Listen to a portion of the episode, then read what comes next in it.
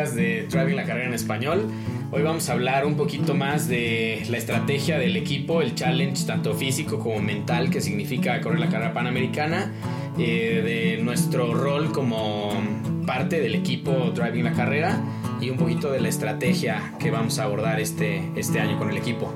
Eh, bienvenido otra vez, Turo del Toro, Petrolhead. ¿Cómo estás?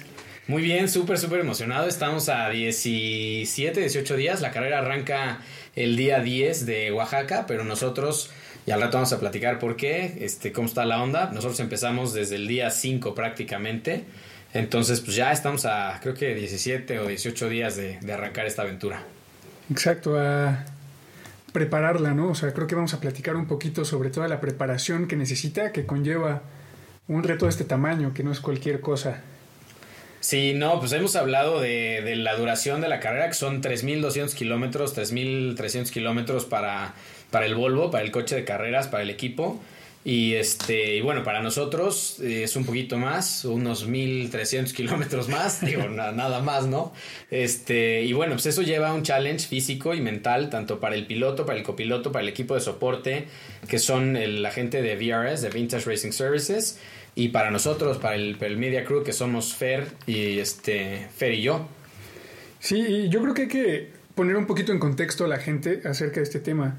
La gente que no está familiarizada con el deporte de motor, eh, muchas veces no tiene una idea de qué, qué tan desgastante es conducir un auto. Vamos, no estás paseando. Sí, no. Estás compitiendo. Sí, sí, exacto. Eso es lo que habíamos hablado la otra vez, ¿no? Como de, de, de que no tienes idea realmente. Yo tampoco tenía idea, ¿eh? O sea, del, del challenge físico tan grande que existe. O sea, por ejemplo, yo no sabía a qué hora hay que levantarse. Eso es así, es lo primordial, ¿no? O sea, eh, estábamos platicando con el equipo todos los días, piloto y copiloto se levantan entre 4 y 4 y media de la mañana.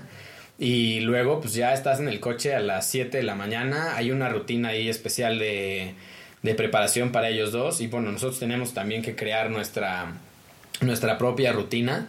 Eh, hidratación, comida, todo eso es como que súper, súper importante. Porque al final, o sea, te levantaste a las 4 y media de la mañana. Ponte a las 5, ¿no? Te preparaste y todo este rollo. Y a la 1 de la tarde tienes una etapa de velocidad a 100 millas por hora en una carretera que acabo de postear un video, no sé si lo viste en Instagram Stories. Sí, sí. De parece que no va tan rápido el coche. Es una etapa en Mil Cumbres. Es, es la etapa de Mil Cumbres en, en, Michoacán.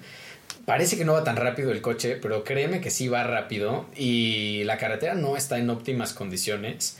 Y con niebla, el, pavimento húmedo y todo este rollo. Para Jeff leyendo las, los Pace Notes y para Chris manejando, está súper, súper cañón. Ya sé cuál dices, ya sé Si cuál te levantaste a las 4 y media de la mañana, o sea, que Sí. tu sinapsis esté bien, o sea, porque no es nada más físicamente que aguantes, ¿no? Sino la concentración que tienes que tener para esa etapa de velocidad y también para los transit, que ya hablamos en el capítulo anterior, lo importante que son los transits. Y fíjate, justo en ese video que posteas está clarísimo uno de los puntos que tocabas en el podcast anterior, que por cierto estuvo súper interesante, si no lo han escuchado, vayan a escucharlo, vale muchísimo la pena. Y una de las frases que tocabas era que el piloto no conduce con los ojos, conduce con las instrucciones que le va dando el copiloto. Y precisamente en ese video que posteas está clarísimo, no se ve absolutamente nada hacia adelante. O sea, está completamente lleno de niebla y tienes que...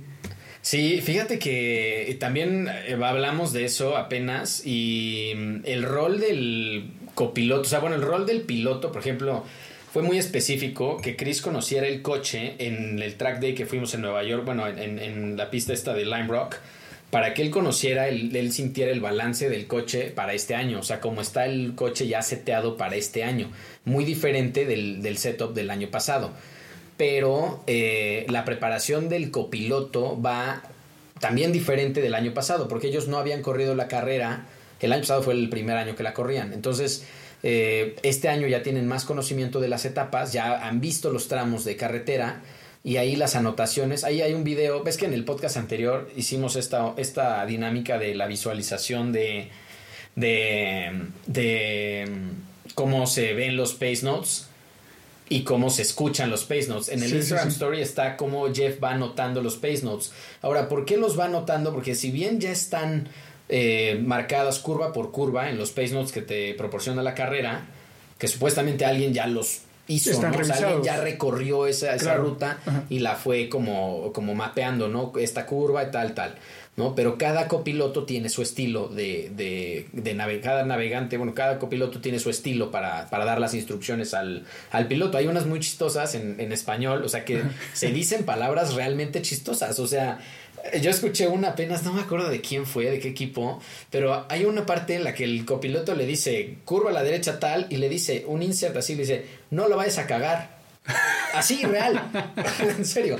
O que este, la siguiente le dice, cuidado, cuidado. O sea, pero es real como una instrucción de que ahí hay que tener un cuidado especial. Eso va en las anotaciones de los pace notes que hizo el copiloto. sea, no es algo que sale en el momento. No, no, O sea, para nada. es O sea, el, todo. Piloto el copiloto estudió la, la ruta, ya conoce el tramo, ya conoce la etapa, y entonces real le dice así de tal, tal, tal, no lo vas a cagar. O sea, porque ahí hay algo que. digo, Ok, o sea, es una especial aguas, ¿no? Que sí, exacto. Para la idiosincrasia del mexicano creo que está va muy perfecto. chistosa, ¿no? está muy chistosa. Y también en los pace notes de, del equipo hay cosas así, ¿no? Hay cosas como que muy locales que ellos saben la comunicación que tienen. Por eso las duplas de piloto y copiloto en, en, en rally se van Sí, se para toda la vida, ¿no? Sí, se mantienen sí, muchísimos como años. Esposos, ¿no? Exacto. Como no se pueden esposos. separar. Supongo que sí.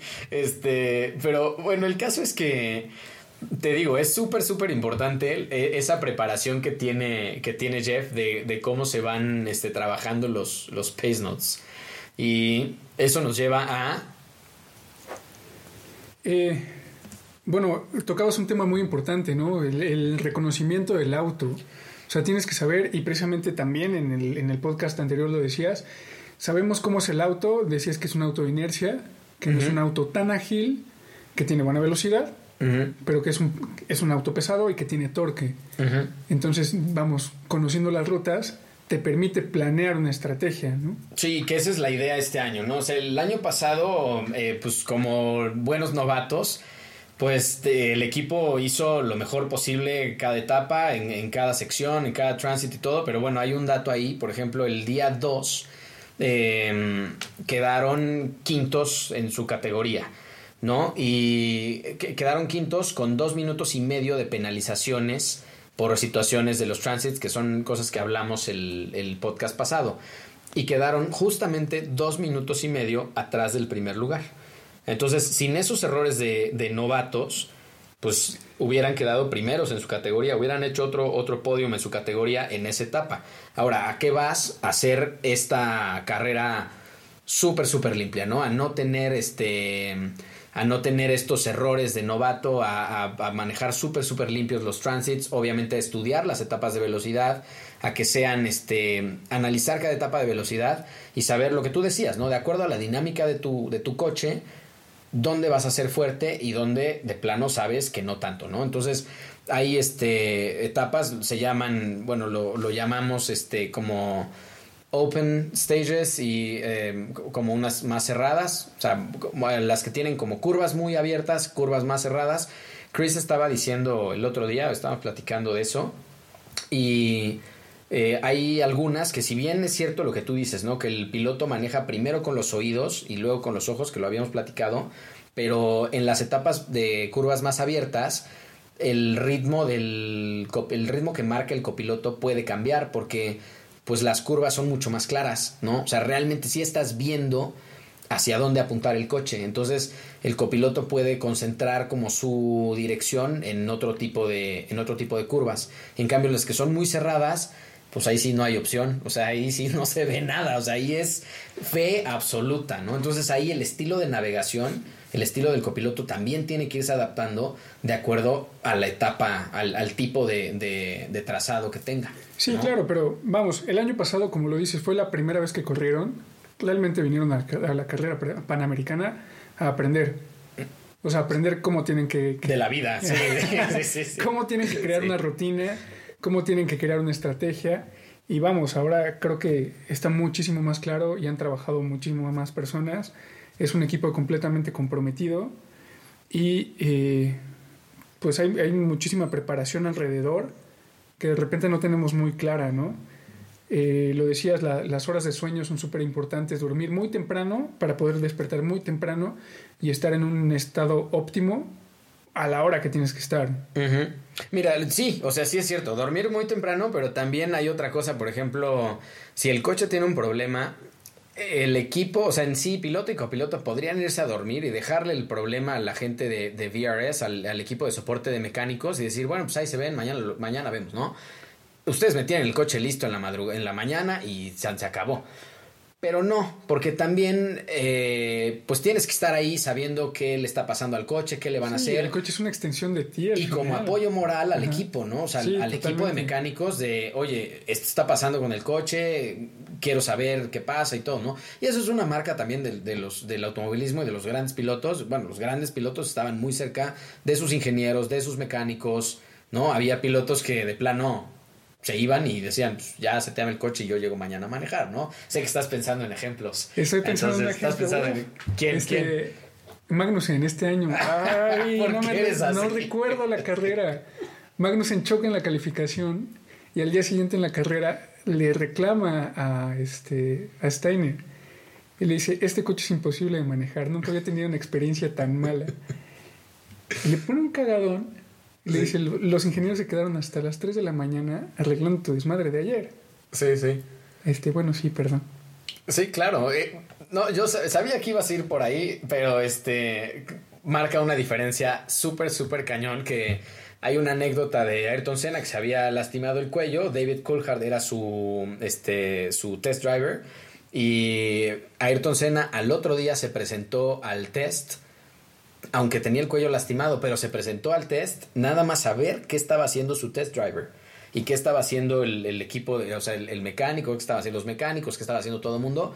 Él pudo haber dicho, ¿sabes qué? Tengo el cuello lastimado, pues me voy a mi casa a descansar o veo qué hago y ¿para qué voy al testing? Bueno, pues para eso, para eso vas, ¿no? Que eso dicen críticas grandes. Este, Nigel Mansell ponía un tiempo en pista y luego supuestamente se iba a jugar golf son estilos, son, pero, pero sí marcan una diferencia. Bueno, ¿a qué voy? Si tienes algo con el coche y al otro día hay que estar temprano, bueno, sí, pero hay que estar pendiente del equipo de soporte que está haciendo, ¿no? Entonces, bueno, pero este, pero bueno, aparte, creo que se han aprendido muchas cosas. El coche lo compraron hace dos años antes de, de correr la carrera 2018. Esos dos años el coche evolucionó y luego se corrió la carrera el año pasado y esta carrera ya con metas o con, con cosas mucho más claras, ¿no? O sea, como eh, por ejemplo la estrategia de combustible, la estrategia del peso, ¿no? Algo que se tiene muy claro en el equipo es no cargar ni un gramo más del necesario. O sea, hay un peso límite, o sea, un peso que hay que cumplir por la categoría y todo. Un peso mínimo. Sí, pero, sí, sí, sí. Pero, pues máximo, ¿no? O sea, ya ese es tu problema, ¿no? Sí, claro, pero si le metes de más, pues ya estás jugando en, tu contra, ¿no? O sea, el peso mínimo es al momento de comenzar cada, cada etapa. Cada etapa, exacto. Entonces, bueno, por ejemplo, yo ahí, digo, en, términos de lo que nosotros vamos a hacer, que es el documental y contar la historia y todo, eh, yo pedí battery packs para las cámaras, ¿no? Tenemos dos o tres GoPros en el coche y yo pedí un par de battery packs y, un celular con datos y cosas que yo pedí para, para el coche.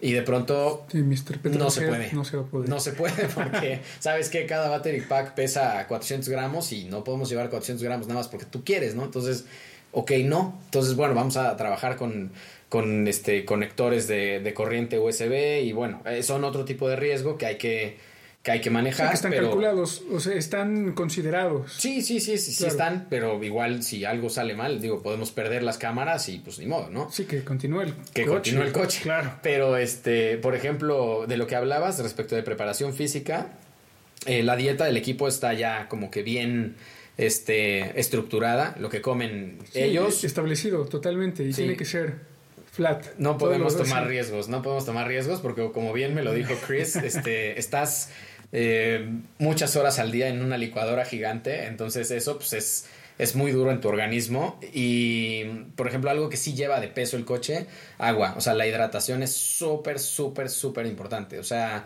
yo creo que ya trae como, ¿qué será? Como dos litros y medio, tres litros por cada, por cada quien, sí, cada quien trae un un cooler. O sea, está. Estamos hablando más o menos de 5 litros de agua. Más o menos, sí. Como. Extras en el auto. Ajá. O sea, le agrega como unos 6 kilos al coche, yo creo, más o menos. Los coolers han de pesar ya con, con todo como unos 3 kilos cada, cada cooler. Entonces, pues esos van al casco y todo, pero pues es súper necesario, porque si no, imagínate tu concentración. Y, regresamos un poquito al, al, al, challenge, al reto, reto físico. que platicábamos hace rato, que es una estadística que, que choquea a muchas personas, ¿no? Un piloto de Fórmula 1 durante una carrera que dura una hora cuarenta. Una hora y media, una hora cuarenta, sí. Eh, pierden de dos a tres litros de agua. Ajá, sí, que en son. una carrera de dos. Tres kilos, más o menos, ¿no? Sí. Estamos hablando que ellos corren, ¿cuántos kilómetros? ¿3.000 en, en total? 3.200 kilómetros en total, divididos en 10. es, un, ¿Es un reto semejante? En, yo creo que sí. y aparte, ¿Siete días seguidos? Siete días seguidos. Y aparte cuenta con que, digo, eh, pues no, no son atletas profesionales, ¿no? Que es lo que hablábamos el podcast, en el podcast pasado. Son gentleman drivers. O sea, no, no todo mundo tiene una condición física óptima, pero creo que lo más importante es eh, la concentración, porque físicamente probablemente aguantes, ¿no? Y a mí me ha pasado, pero la concentración, o sea, la pierdes muchísimo antes de que se te vaya el físico. ¿A qué voy? Eh, la etapa esta que estábamos hablando de, de Mil Cumbres, el pedacito ese que posté en el Instagram Story, que tengo 27 minutos creo de la etapa de Mil Cumbres en, en video. Sí. Este, el coche tuvo un problema de el, el, el clutch se quedó en tercera velocidad. O sea, el coche venía en tercera nada más. Entonces imagínate la concentración que tenía que tener Chris para manejar el coche en tercera en esa ruta y hacer un buen tiempo. Pero también le cambia, también le cambia el juego al, copiloto. Sí, claro, totalmente. O sea, porque tiene que hacer las instrucciones acopladas al, a cómo al va desempeño del coche en tercera velocidad. Sí, y a cómo va manejando el piloto, a lo que se puede, ¿no? Entonces también, eso es, eso es algo que él siempre viene monitoreando. Y te digo, en el, en el Instagram Story hay una onda que él dice, este Jeff, el copiloto, nos dice, bueno, yo puedo imprimirle un poquito más de ritmo al, al coche si yo, si yo veo que, que el, el, piloto puede dar más y no lo está dando, entonces le imprimo un poquito más de emoción a mis instrucciones y le elevo el ritmo al coche. O si siento que ya su estrés es demasiado y que ya no va a poder más, le bajo un poquito al ritmo de las instrucciones y, inmediatamente puede disminuir un poquito el estrés.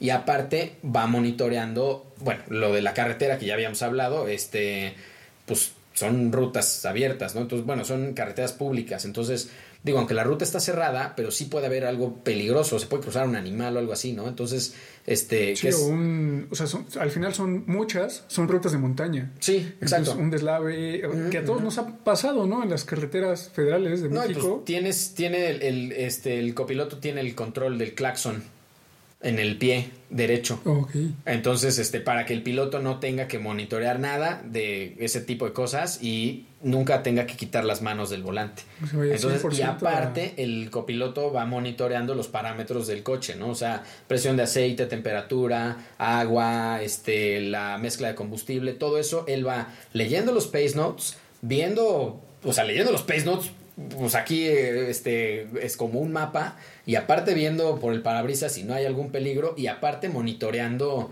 todos los parámetros de desempeño del coche. O sea, todo eso lo va haciendo el, el copiloto, ¿no? Entonces, pues sí, es súper, súper interesante. Y vamos a tener, ahora sí vamos a tener audios on board, este, de cómo Chris va leyendo las instrucciones, porque del año pasado me parece que no existen, pero eso estoy súper, súper emocionado de, de hacerlo. Hombre, y... está Está cañón, ¿no? ¿no? Está cañón. Sí, y pues este, de ahí viene la onda de la estrategia de carrera, que es como analizar las etapas en las que el equipo, el Volvo, puede ser más fuerte y etapas en las que de plano, este, pues no, porque no va con, con el, lo que tu coche puede hacer, ¿no? Entonces, ahí tener una estrategia de, bueno, saber en qué etapas vamos a apretar durísimo y en qué etapas tal vez no, no, es, no es tan necesario o, no podemos hacer tanto, ¿no? Sí, claro. Y aparte, uh -huh. digo, uno de las, de la, del aprendizaje, parte del aprendizaje del, del, año pasado es pues crear ciertos updates en el, en el coche que te pueden generar muchísimo, muchísimo avance en el desempeño. Comentabas un, una mejora que podría parecer inverosímil, pero que... El, la situación de la gasolina, ¿verdad? La claro, la medición del combustible. Sí. Sí. Eh, estábamos platicando hace rato que era sumamente imprecisa uh -huh, el, uh -huh. la medición del combustible. Entonces que cada inicio de, de etapa, tanque lleno. Prácticamente lleno, sí, para. Porque no, o sea, estaba midiendo el coche con un. con prácticamente con el medidor original de Volvo, ¿no? Entonces, eh, pues no teníamos una lectura muy específica de, del combustible. Entonces al final, pues acabas este, cargando con un par de kilos de más que te restan, te pueden restar, no sé, una o dos millas de velocidad No, que, ¿no? que seguramente en etapas cortas no eran uno o dos kilos, seguramente eran mucho más. Sí, sí, sí. Sí, porque en las etapas que tienen tránsitos largos, ¿no? Por ejemplo, había un tránsito el año pasado que este año no existe, de 250 kilómetros para llegar a San Miguel de Allende.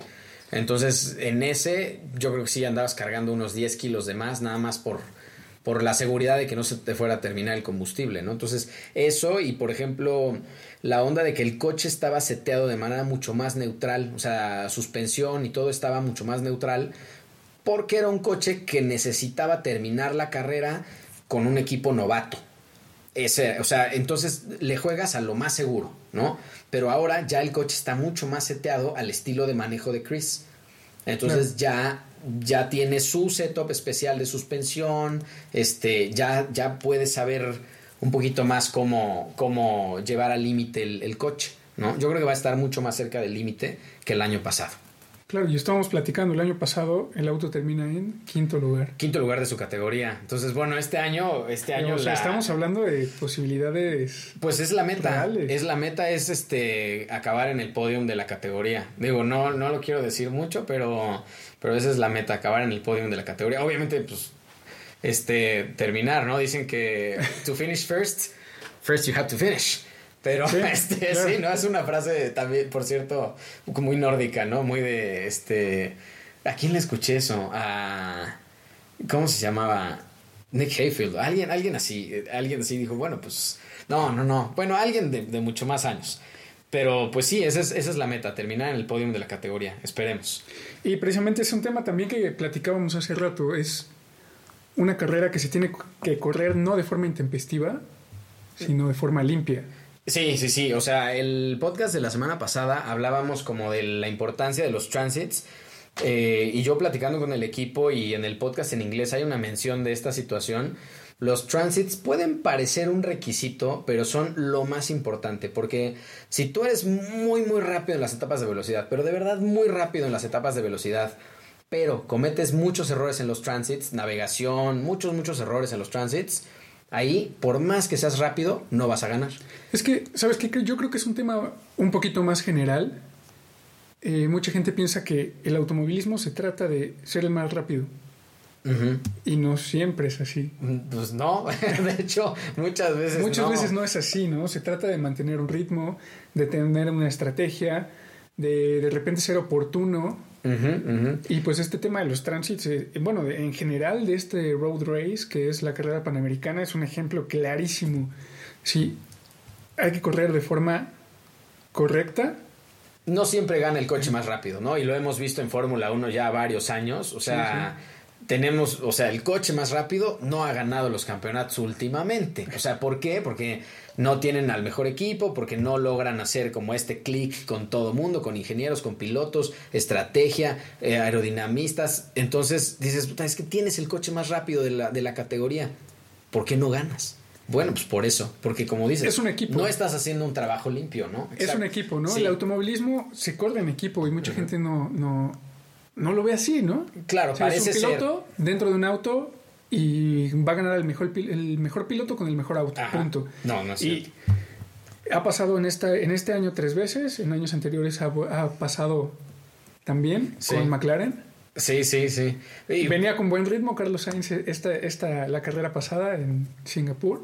Entra pits, una de las llantas no entra bien y se acaba la carrera Carlos Sainz. No, y con Ferrari, ¿cuántos años han tenido? Porque no, o sea, los campeonatos de, de Mercedes, no todos Mercedes ha sido el, el coche más rápido.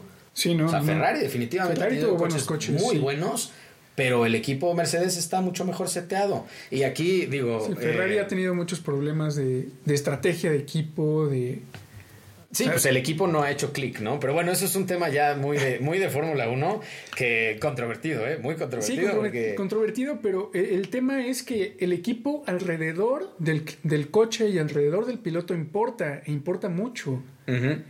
Y eh, es como el punto al que íbamos, que Mira, sí, o sea, yo ahí, voy a, la situación de que, que, vale la pena presumir, ¿no? Vale, vale la pena. Tengo que decirlo, tengo que decirlo. Eh, en algún punto yo dije, eh, Mr. Petrolhead is driving la carrera. Empezamos como el proyecto de Mr. Petrolhead con la carrera, lo hablamos el podcast de la semana pasada, cómo eh, llega esta onda de hacer el documental de la carrera, de contar la historia del equipo, de cómo se preparan, de, cómo es correr la carrera panamericana y demás, ¿no? Y de pronto eh, empieza Mr. Petrolhead como a involucrarse un poquito más, a, a ser parte del equipo, ¿no? O sea, hay un momento que me encanta cuando cuando le ponen el, sticker de Mr. Petrolhead al coche y yo no lo pedí, me mandaron un video, Mr. Petrolhead, bienvenido al, equipo y tal, y dije, órale, qué padre. Y bueno, pues ya, de pronto, este... Eh, juega Mr. Petrolhead como este rol de, de, promoción del equipo en México, de traer patrocinadores, de hacer otras cosas. Y yo dije, Mr. Petrolhead is driving la carrera. Y sonaba como un poco un poco demasiado ambicioso, ¿no? Como un poquito presuntuoso. Un, poquito presuntuoso. Sí, sí, sí, sí, Pero de pronto eh, hablamos como de las acreditaciones de prensa y demás, como el acceso que podemos tener como prensa. Y me dicen, no, ¿sabes qué? Tú vas a estar acreditado, pero como miembro del equipo. Entonces, al estar acreditado como miembro del equipo, sí tenemos privilegios que la prensa no tiene, pero al mismo tiempo tenemos grandes responsabilidades. Nosotros como, como equipo como parte del equipo de Driving la Carrera, nos tenemos que constreñir a las mismas reglas que el Volvo, ¿no? Entonces yo tengo que estudiar los libros de, de reglamento de, la carrera. Eh, de pronto ya el equipo de VRS, de Vintage Racing Services, que son el equipo de soporte de mecánicos, el jefe de mecánicos, pues bueno, se va a tener que volver, o bueno, se vuelve. Eh, Tim Ritchie, que conoce muchísimo las reglas, ha, ha, traído varios equipos ya a correr la carrera y todo él se vuelve como nuestro director de, equipo, director de, carrera. Entonces, él es el que nos tiene que dar como este go-to de, saber si podemos o no salir, ¿no? Por ejemplo, algo que nosotros no podemos hacer es, no podemos estar adelante del Volvo si todavía no se le ha dado la salida al Volvo, nosotros no podemos estar adelante del coche, ¿no? Entonces, cosa que si fuéramos prensa, pues sí podemos, ¿no? Pero... Porque yendo como prensa, tú vas de forma imparcial. Sí. O sea, yendo como prensa no vas digamos, de parte de un equipo. Vas. Y hay cosas a las que no puedes tener acceso, ¿no? Entonces nosotros tenemos full access, obviamente, al equipo, ¿no? Entonces, si está el equipo, nosotros somos miembros del equipo y podemos estar ahí, sean services, sea lo que sea. Pero sí tenemos responsabilidades grandes, ¿no? Por ejemplo, a mí el momento en el que, en, el que supe y que leí que si yo cometo un error, nosotros como, como equipo, como parte del equipo, en el, en el Media Car, el Volvo está descalificado por el día, o sea, la etapa. Eso es grave, o sea, de verdad no sabes el nivel de responsabilidad. Tienes responsabilidad. No, no Tienes responsabilidad. Creo que ahí es donde toma poder Mr. Petrolhead is driving la carrera. Sí, por supuesto. O sea, yo te digo, yo lo dije y sonaba así como un poco ah, presuntuoso. pero si no es ninguna presunción. sí, no, no es una presunción. We are driving la carrera. Realmente we are driving la carrera porque somos parte del equipo, ¿no? Hacemos hacemos esto, este, este rol de, apoyo y de contar la historia con nuestra foto, con el video que vamos a hacer y todo, pero, pero también somos parte de ese esfuerzo tan grande que es financiar al equipo, promover el equipo en México, este, y bueno, pues ya lo que, lo que venga en la carrera, ¿no? Em, pues, ¿qué más? Está, está increíble, está, increíble, Mr. Petrolhead. Creo que en lo que llevamos estos tres podcasts, tres podcasts, tres episodios, eh, nos vamos dando cuenta de una, de, un hecho muy importante. Todo el esfuerzo que hay, toda la dedicación, todo el compromiso alrededor de un equipo para correr la carrera panamericana. Porque como bien lo decías en episodios anteriores, muchas veces lo vemos como el coche viejito que tiene tu tío, que se ve Sí, que yo hacía mención de, yo hacía ah, mención de un Mercedes él, ¿no? Porque el, tío imaginario era muy millonario, era muy millonario ese tío imaginario. Que es el coche que se ve vintage, que se ve que podría correr la carrera panamericana, pero no está seteado. Y, sí, no, fíjate que nada de eso, ¿no? Fíjate que más allá de eso también este queremos llevar, bueno, Mr. Petrolhead Tiene como, bueno, yo, yo siempre quise crear como esta, esta idea de valorar las cosas, de valorar las cosas hechas a mano, las cosas este, a las que alguien puso una pasión especial, una dedicación especial en fabricarlas, en, en, pensar eh, que fueran bellas, que fueran funcionales, es las maravillas, las pequeñas maravillas de la mecánica que existen. Entonces esa era la onda y hicimos como un muy buen match con el equipo y ahora, eh, bueno, hemos creado como esta, esta idea de que la carrera es un, un algo en la vida de todos, ¿no? Es una pequeña un pequeño espacio en el que todo como que se detiene y, vives en esta burbuja de la carrera. Pero la idea va muchísimo más allá porque Driving la carrera, el equipo se llamaba Driving la carrera Panamericana y de pronto pierde este Panamericana y se vuelve nada más Driving la carrera. Y la pregunta que como que nos estamos haciendo y le estamos haciendo a toda la gente involucrada es, es esta, ¿cuál es tu carrera? ¿Cuál es la carrera que corres en la vida? O sea... Se convierte en... What's your carrera? O sea, y eso es una pregunta que, que, que, todos podemos responder, ¿no? ¿Por qué estás aquí? O sea, Mr. Petrolhead, ¿por qué está envuelto en esto? ¿Por qué driving la carrera? Cada quien tiene una motivación diferente de, de por qué la carrera. La carrera panamericana, ¿no? Pero tú puedes decir, tú puedes preguntarte cuál es tu carrera. O sea, ¿Qué, es lo que haces? Cada quien está corriendo una carrera. Exacto. Entonces, estás corriendo esa es la idea atrás del, driving la carrera y el, y el por qué pierde la onda de Panamericana, ¿no? Porque es, de pronto es esto de, ¿what's your carrera? esa es la pregunta que le estamos haciendo y nos estamos haciendo todos. Y esa es la pregunta que tenemos que contestar al final de este proyecto. Y bueno, pues muchas gracias, Turo del Toro. Quiero que quede algo on the record. Necesito que me digas y esto porque Jeff me hizo la pregunta en el podcast en inglés. Quiero que me digas quién va a ganar el campeonato de Fórmula 1 de este año. Bueno. Yo opino, esto no es opinión, Arturo. ¿Quién va a ganar? Quedan pocas carreras, entonces tampoco es como que me la pongas muy difícil. Ok. Yo digo que gana Hamilton, pero donde sí me voy a arriesgar es en el segundo lugar. Ok. Y yo creo que Leclerc va a llegar al segundo lugar. Leclerc se mete al segundo lugar. Está. Leclerc de, baja a botas. Baja a botas, Se mete al segundo lugar. Ok, eso no le va a gustar a Jeff, que es este súper fan de botas. Todavía no sé, no sé por qué, todavía no sé por qué. Pero bueno. ¿Le gusta Finlandia? Claro, no. Sí, supongo que sí. Pero este. Bueno, y el campeonato de constructores. El número uno no me importa, la pregunta es ociosa. Este. Bueno, si está claro, el campeonato de pilotos y el de constructores creo que mucho. A ver, dime el cuarto lugar del campeonato de constructores. El best of the rest. O sea, tenemos. best of the rest. Mercedes, Ferrari, Red Bull, ahí, no hay. Ahí tuvimos a Force India, caray. Sí, hombre, dos años consecutivos como best of the rest. Eh, pero ahorita, ahorita no. Es que ya no es Force India, a lo mejor es por eso, ¿eh? Sí, sí, sí, sí, sí. Entonces tenemos Mercedes, Ferrari y Red Bull. Cuarto, para mí, McLaren. Ah, yo también dije McLaren en el podcast en inglés. Y ese podcast todavía no sale al aire, entonces no está haciendo trampa aquí Arturo. Entonces McLaren. McLaren, yo digo que McLaren. ¿Sobre quién sería? Sobre Renault. Renault, sí, claro. Me gusta Renault. Sí. Me gusta Richardo no me gusta lo que le hicieron a Hulk. Renault por Ricciardo, ¿no? Por eso, por eso es ese sentimiento por, por, Renault. Sí, sí. Sí, pero no, yo creo que a pesar de todos los inconvenientes, yo creo que McLaren. McLaren va a estar ahí. Estoy contigo, totalmente. McLaren.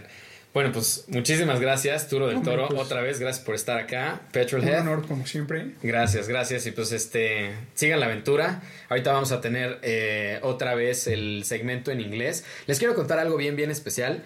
Em, me han preguntado mucho, o bueno, varias personas me han preguntado como por qué tenemos este segmento en inglés, por qué nosotros sí hablamos en inglés y ellos, el piloto y el copiloto no hablan en español. Bueno, les quiero decir que hay un compromiso de que en un año tengamos en el podcast en español al piloto y al copiloto del equipo hablando en español en un nivel conversacional, pero este, pero bueno, vamos a vamos a dejarlo en el tema de coches porque sé que no va a crecer tanto su vocabulario, pero sí ya están aprendiendo un poquito de español. Y Turo, nunca te he hecho decir esto, pero quiero que lo digas, por favor, porque ese es el moto del equipo. Va en el coche la frase que se, se volvió something. ¿Qué decimos en este equipo? Imaginémonos Imaginémonos cosas chingonas. Cosas chingonas, claro. Muchas gracias, Turo del Toro. Bueno, pues ahorita vamos a hablar con Jeff. Este, quédense por favor al segmento en, en, en, este, en inglés. Lo voy a hacer decir algo chistoso en español. Muchas gracias. Bueno, pues otra vez vamos a hablar con Jeff, como ya es tradición. Um, hey Jeff, how, how are you? How you doing, man? Ready? Hey, Mr. Petrolhead, how are you? I'm good. I'm good. I'm actually I'm I'm great today. Today is a great day. Good. It's been a great day. Very busy day. Very busy week. Uh, we are yes. what T minus twelve, T, T minus thirteen for for the media crew. But uh, yes. we're very excited here. Yeah, we're actually uh, uh 14 days from now we'll be racing yeah. Mm-hmm. Yeah. So yeah, uh, twelve days from now it's uh, what scrutineering and um, the meetings and everything that's yep. that's gonna happen in Oaxaca, right? Uh, yes, and then. So, yeah. Uh, 13 days is qualifying, and then mm-hmm. racing starts on Friday morning. So by this time, two weeks from now, we will have finished our first. We will be in Veracruz. We'll be in Veracruz. Wow. Wow, yeah. that's amazing. Yeah. yeah.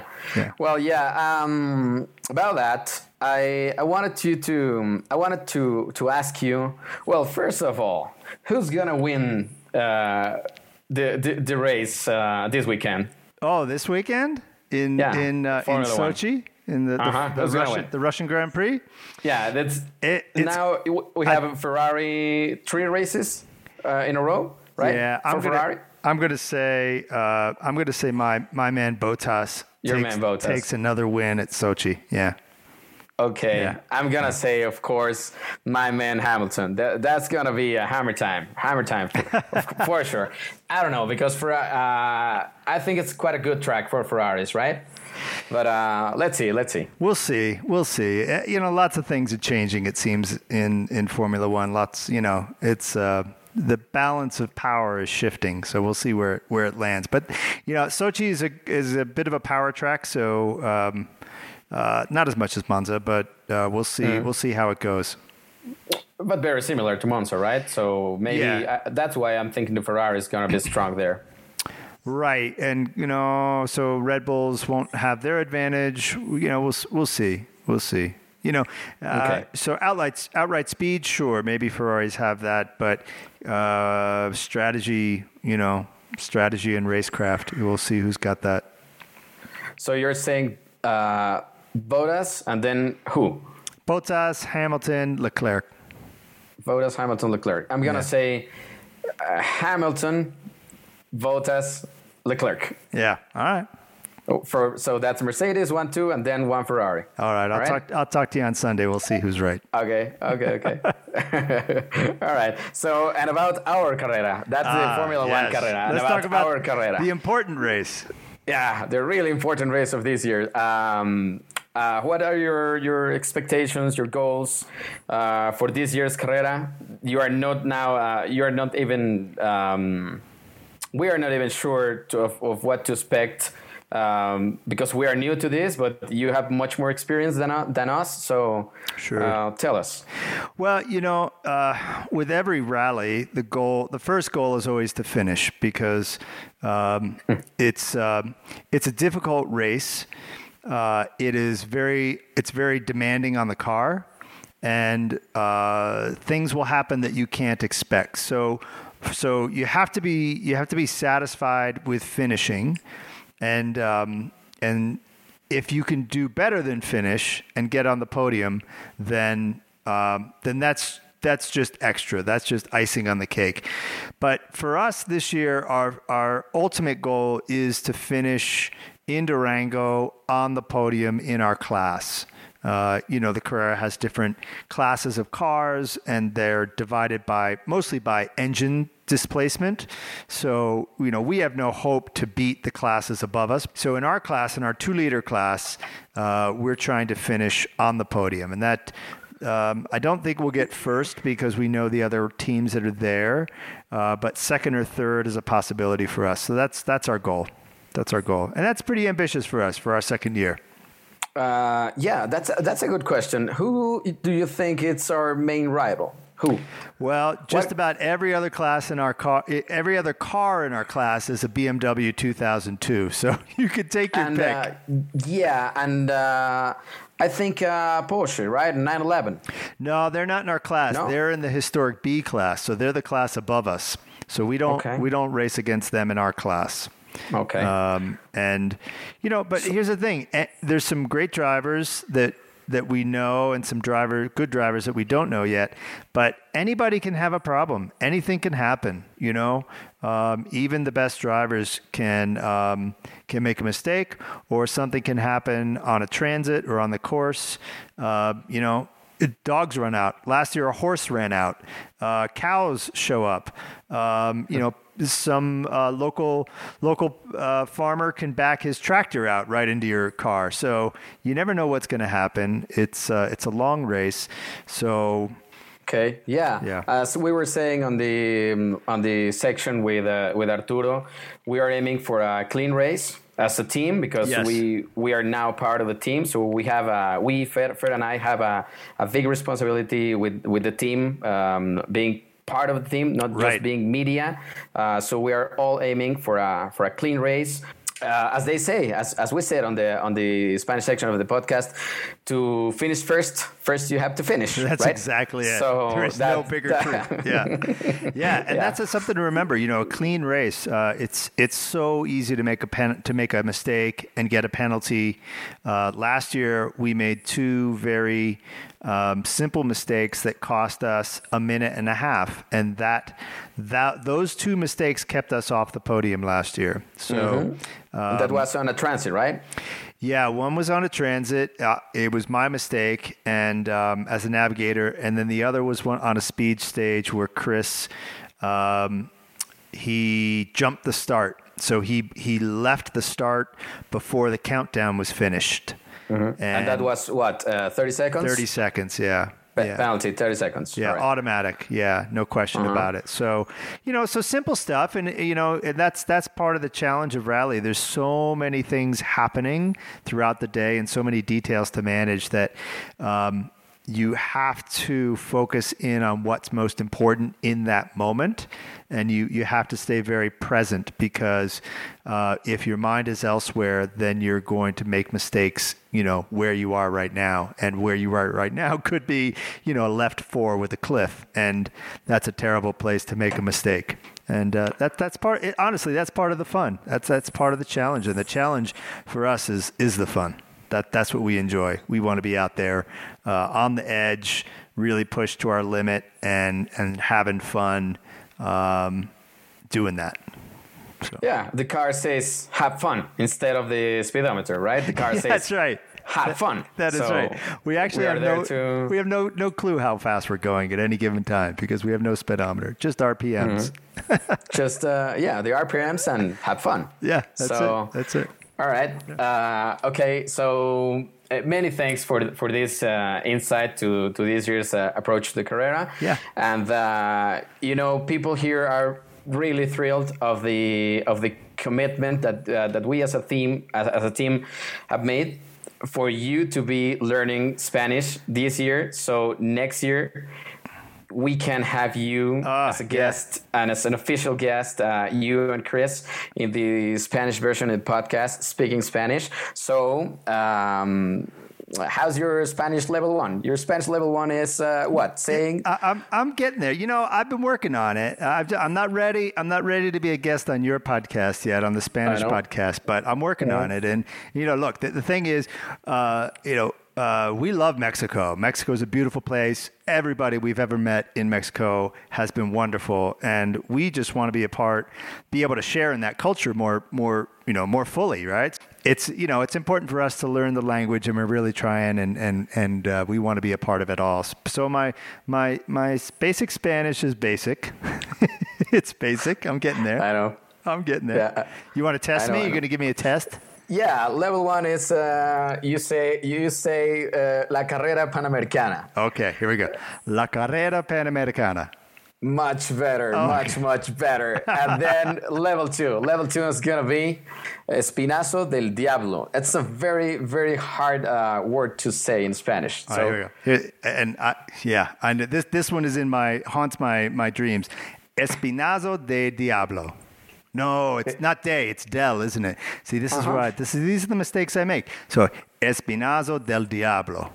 Espinazo del Diablo. Great. Uh, okay. Uh, yeah, that's much better. And then, um, muchas gracias, Jeff, por estar aquí en el, en el podcast otra vez. And uh, what do we say around here, man? Uh, we say, imaginémonos cosas chingonas. Imaginémonos cosas chingonas. Muchísimas gracias otra vez por estar en el podcast. Estamos a menos de 15 días de empezar esta aventura y pues ya les iremos contando cómo va todo.